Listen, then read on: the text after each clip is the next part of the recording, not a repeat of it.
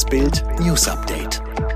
Es ist Donnerstag, der 25. November und das sind die Bild-Top-Meldungen am Morgen. Scholz will einheitliche Corona-Maßnahmen. Ampelparteien stellen Koalitionsvertrag vor. Laschet gratuliert den Ampelkoalitionären. Der designierte Kanzler Olaf Scholz will dafür sorgen, dass beschlossene Corona-Maßnahmen in allen Ländern und Landkreisen auch umgesetzt werden.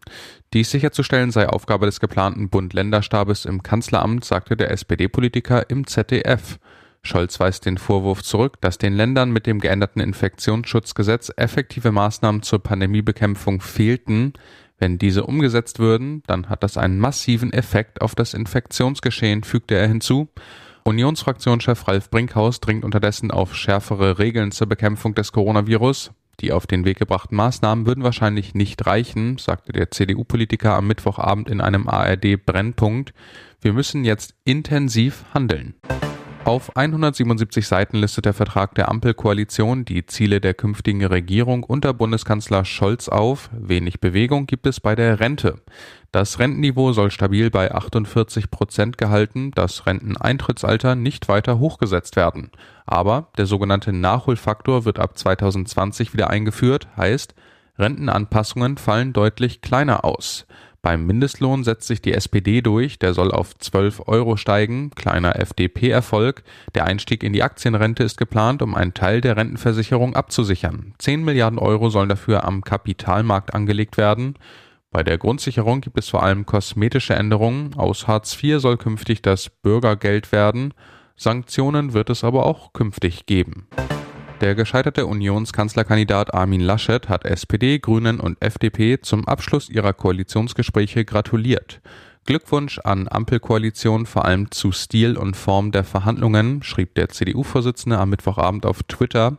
Vertraulichkeit ist eine wichtige Voraussetzung für Vertrauen. Das muss auch die Union wieder lernen. Eine Mini-Kritik konnte sich der Politiker jedoch nicht verkneifen. Schade sei, dass die künftigen Regierungspartner auf ein Digitalisierungsministerium und einen nationalen Sicherheitsrat verzichtet hätten. Auf Twitter zollten viele Menschen Laschet Respekt für seine Wortmeldung, darunter auch Vertreter der Ampelparteien. So geht faire Opposition. Hut ab, twitterte Arbeitsminister Hubertus Heil, der wahrscheinlich auch in der kommenden Legislaturperiode das Amt behalten wird. Auf dem Corona-Gipfel von Bund und Ländern rief Bundeskanzlerin Angela Merkel das Booster-Ziel für Deutschland aus, 27 Millionen weitere Auffrischungsimpfungen bis Weihnachten. Bild erfuhr, das Ziel wackelt. Das geht aus Gesprächen zwischen der Bundesregierung und den Landesregierungen hervor, denn bis Jahresende erhalten über 31 Millionen Menschen einen Anspruch auf die Auffrischungsimpfung. Stand Mittwoch waren nur 6,6 Millionen geboostert. Heißt, um Merkels Ziel zu erreichen, müssten pro Woche 5 Millionen Drittimpfungen durchgeführt werden. Aktuell sind es nur 2,5 Millionen. Problem, die Impfzentren wurden im Herbst geschlossen. Um das Impfziel zu schaffen, forderten Länder auch die Apotheker impfen zu lassen. Um Wartechaos zu vermeiden, sollen die Bürger staatlich organisiert in Wellen zum Impfen eingeladen werden. Arbeitgeberpräsident Rainer Dulger ist angesichts der steigenden Corona-Infektionszahlen offen für eine allgemeine Impfpflicht. Wir setzen auf Dialog und Überzeugung, daher ist eine gesetzliche Impfpflicht immer nur die zweitbeste Lösung. Sie darf aber nicht von vornherein ausgeschlossen werden, sagte Dulger der Zeitung Rheinische Post. Die Wirtschaft könne der Politik allerdings diese Entscheidung nicht abnehmen. Gerade für Mitarbeiter, die mit gefährdeten Personengruppen arbeiten, ist die Bereitschaft zur Impfung ein Zeichen von Pflichtgefühl und Rücksichtnahme auf ihre Mitmenschen, aber auch auf die betroffenen Personengruppen, etwa ältere oder schwer Erkrankte in Krankenhäusern.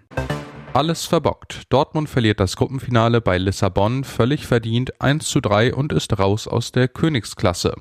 Das war's, BVB, Trainer Marco Rose. Eine herbe Niederlage. Es war das klare Ziel von uns, in allen drei Wettbewerben im kommenden Jahr dabei zu sein.